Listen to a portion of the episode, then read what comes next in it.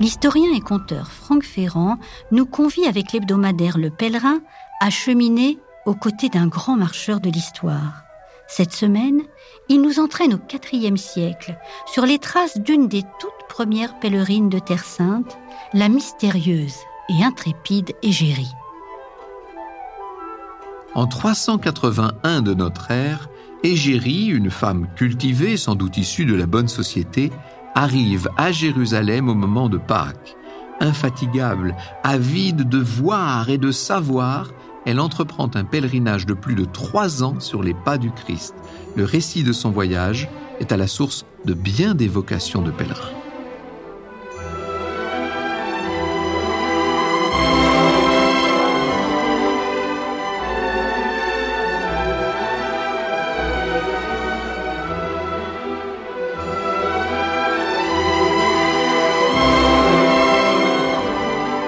Arezzo, en Toscane, dans le centre de l'Italie, un jour de 1884.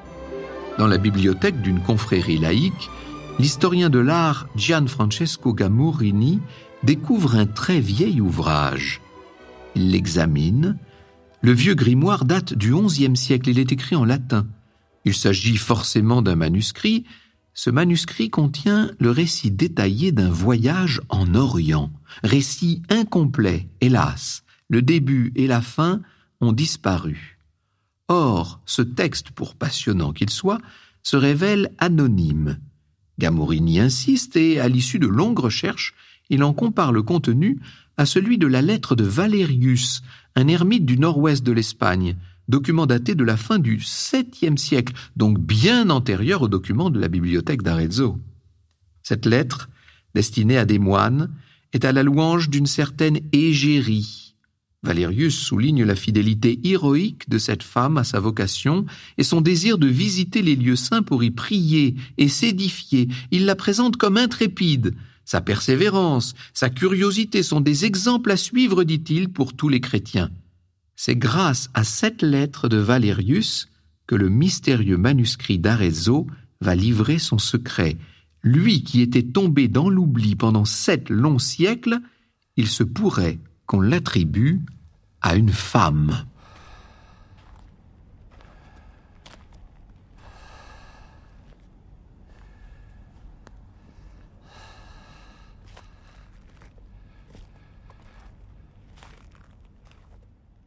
16 décembre de l'an 383.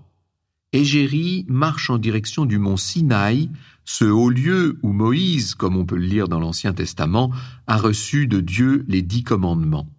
Elle est accompagnée d'un prêtre et de moines qui lui servent de guide.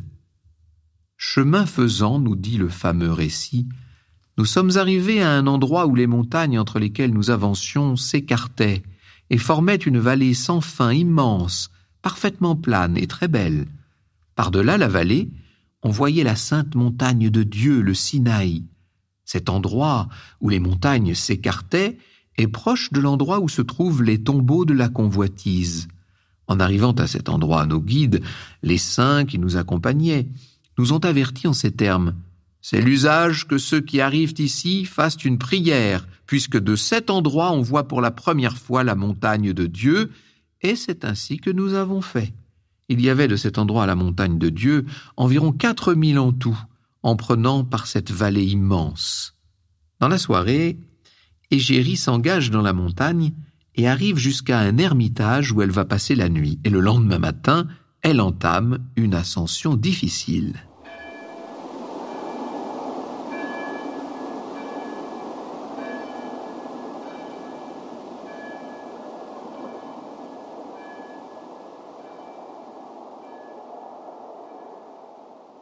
C'est avec une peine extrême que l'on fait l'ascension de ces montagnes, car on ne les gravit pas peu à peu en tournant, en colimaçon, comme on dit, mais on monte tout droit, comme le long d'un mur, et il faut descendre tout droit chacune de ces montagnes jusqu'à ce qu'on arrive juste au pied de celle du milieu, le Sinaï proprement dit. Au bout de quatre heures, après avoir marché sur des chemins étroits et rocailleux, Égérie arrive enfin au sommet du mont Sinaï à 2285 mètres d'altitude. Ces montagnes que nous avions précédemment gravies avec peine nous apparaissaient tellement en contrebas par rapport à celles où nous nous tenions qu'on les aurait crues de petites collines, alors qu'elles sont pourtant tellement immenses que je ne pense pas en avoir jamais vu de plus hautes, à l'exception de celle du milieu qui les dépassait de beaucoup. L'Égypte, la Palestine, la mer Rouge et la mer Parthénienne qui s'étend près d'Alexandrie, ainsi que les immenses territoires des Sarrasins, nous les voyions de là au-dessous de nous, d'une manière qu'on peine à croire. Près d'une église, Égérie lit un extrait de la Bible rappelant l'histoire du lieu visité. Elle récite un psaume approprié, puis entonne une prière. Elle appliquera désormais cette espèce de petit cérémonial tout au long de son pèlerinage. Comme le veut la tradition, des dons, des présents, que l'on appelle des eulogies, sont échangés entre les fidèles, et Géry reçoit ainsi des fruits qui poussent au bas de la montagne, et la marche reprend. Ce n'est qu'à dix heures du soir que s'achève enfin la descente du mont Sinaï. Il est vrai qu'Égérie a voulu voir tous les sites de la région et qu'elle a posé d'innombrables questions. Dès le lendemain matin, elle se rend dans tous les endroits que Moïse a marqués de son empreinte. Elle se repose ensuite pendant deux jours, fait des provisions d'eau, elle en a bien besoin car la prochaine étape de son pèlerinage sera une longue, une interminable marche dans le désert.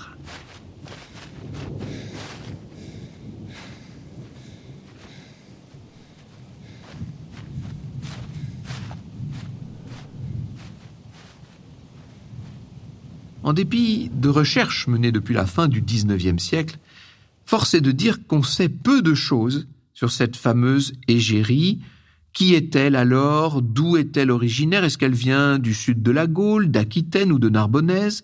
Ou bien de la Galice, au nord de l'Espagne? Tout de même, son journal nous donne quelques indications sur elle Égérie gravite probablement dans l'orbite du très balbutiant monde monastique de son siècle, le quatrième. Elle s'intéresse aux moines, adresse son récit à des sœurs, et une de ses amies est la diaconesse Martana. Cette dernière dirige un couvent de femmes à Antioche. Aussi, il semble qu'Égérie soit aisée, voire riche.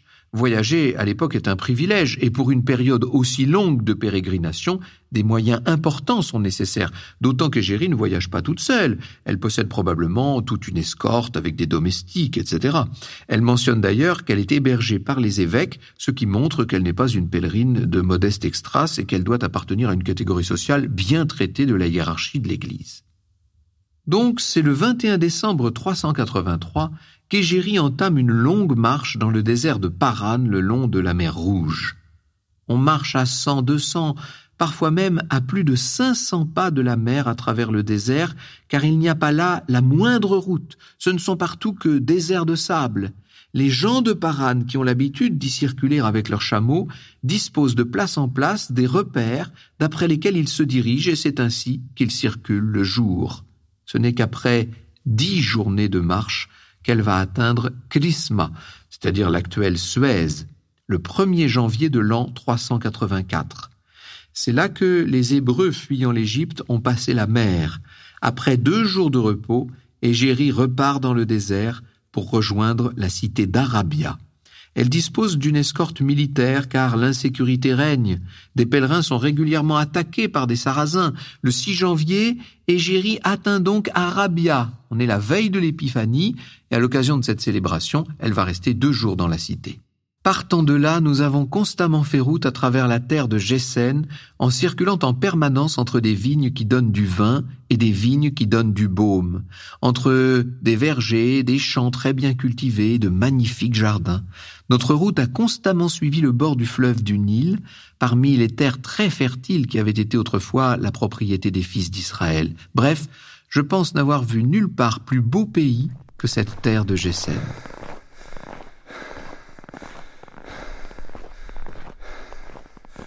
Après plusieurs jours de marche, Égérie arrive à Jérusalem le 20 janvier. Elle se repose, mais décide quelques jours plus tard seulement, en février, d'aller dans la province d'Arabie, à l'est du Jourdain. Cette région est difficile à parcourir, avec de vastes plateaux très arides, des gorges profondes et des montagnes rocheuses. Mais Égérie, de plus en plus intrépide, va parvenir à se rendre au mont Nebo, qui culmine à plus de 800 mètres et qui est situé dans l'actuelle Jordanie. Le mont Nebo, très élevé, pouvait dans sa plus grande partie être gravi à dos d'âne, écrit-elle. Mais il y avait une partie plus escarpée qu'il fallait gravir à pied et non sans peine. C'est ce que nous avons fait. Égérie s'arrête à l'endroit où Moïse aurait été inhumé. Après une excursion d'une bonne semaine, elle rentre à Jérusalem, mais, vous commencez maintenant à vous en douter, elle ne va pas rester bien longtemps en place. Dans son récit, elle signale souvent qu'elle connaît déjà les lieux visités, et pour cause, même si nous ne possédons qu'une partie du manuscrit de son voyage, cela fait près de trois ans qu'Égérie avait commencé ce pèlerinage. Si on ignore le point de départ, est-ce qu'elle est partie encore une fois du sud de la Gaule ou de la Galice? Elle a sans doute pris le bateau pour Constantinople, puis rejoint Jérusalem pour les fêtes de Pâques 381. Elle s'est rendue en Galilée, à Nazareth, a arpenté une première fois le mont Nebo, est allée jusqu'à Hébron, au tombeau des patriarches. Entre deux haltes à Jérusalem, elle se rend en Égypte, franchit les monts Taurus et descend vers Tars sur la côte sud-est de l'Asie mineure, puis se dirige vers Antioche. De fait, revenant très souvent à Jérusalem, elle a assisté aux célébrations religieuses dans les églises de la ville sainte, comme elle le détaille dans sa liturgie de Jérusalem, qui complète le récit de voyage.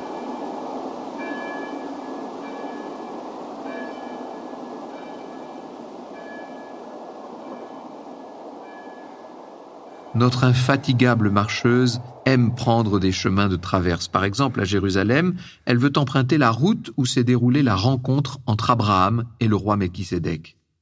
Comme il me revenait à l'esprit que, selon l'Écriture, Saint Jean avait baptisé à Hénon près de Salim, je lui ai demandé à quelle distance était cet endroit. Alors ce saint prêtre nous a dit, eh bien, c'est à deux cents pas. Si tu le veux, je vous y conduis tout de suite à pied. L'eau si abondante et si pure que vous voyez dans ce village vient de cette fontaine. Je me suis mis alors à le remercier et à le prier de nous y conduire, ce qui fut fait. Aussitôt, nous nous sommes mis en route avec lui à pied, en suivant sans cesse une vallée très agréable, jusqu'à ce que nous arrivions à un verger. Il nous y a montré en son milieu une fontaine d'une eau tout à fait excellente et pure, qui en un seul flot laissait s'écouler tout un ruisseau. Devant la fontaine, il y avait une sorte de bassin, c'est là évidemment que Jean-Baptiste avait exercé son activité. Et Égérie raconte cela moins de quatre siècles après les événements qui l'animent et qui l'amènent ici.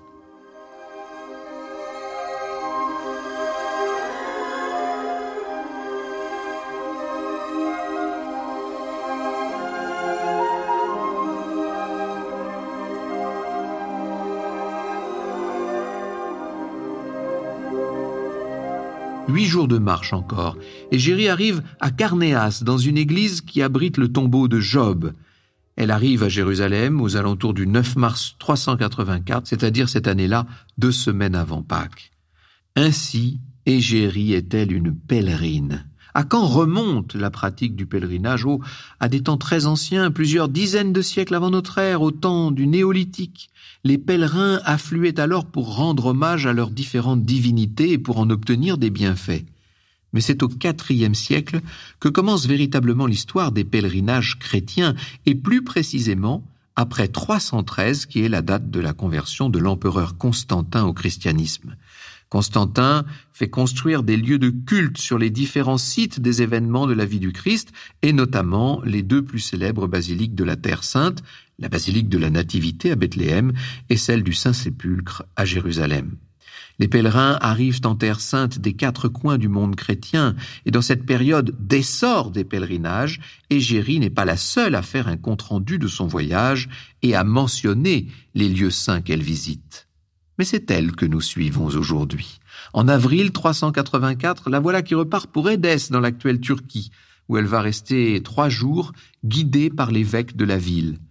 Il m'a reçu cordialement et m'a dit Comme je vois ma fille que pour un motif de religion tu t'es imposé l'extrême fatigue de venir des extrémités de la terre jusqu'en ces lieux, nous te montrerons si cela t'est agréable, tous les endroits que les chrétiens se plaisent à voir ici.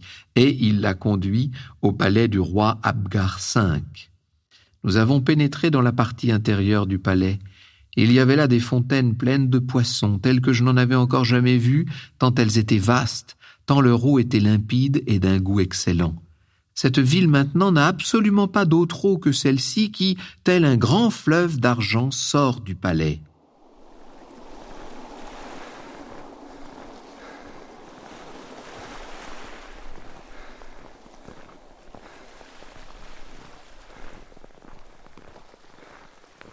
Égérie va quitter ce palais avec une relique, une lettre de Abgar V dans laquelle il implorait Jésus que les envahisseurs perses prêts à s'emparer de sa ville soient refoulés.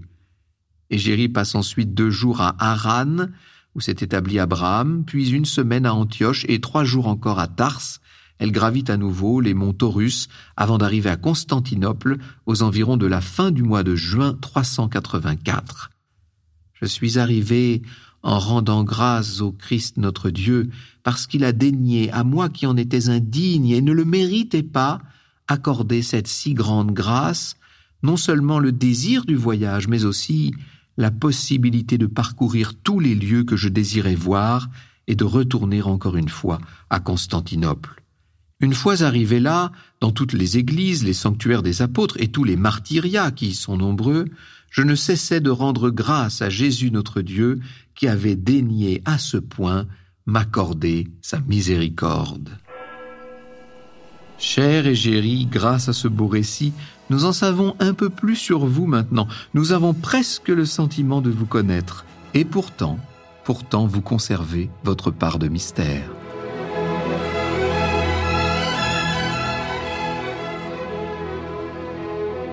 Contrairement à nous qui, grâce à des applications numériques, pouvons compter chaque jour le nombre de nos pas, Égérie ne mesurait pas ses marches. Elle était pèlerine dans l'âme, comme les autres personnages de cette série que nous retrouverons sur de nouveaux chemins. Retrouvez la signature de Franck Ferrand dans les colonnes de l'hebdomadaire Le Pèlerin. Dans le prochain épisode, il vous mènera dans les pas de Paul Cézanne, un grand peintre qui fut aussi un grand marcheur.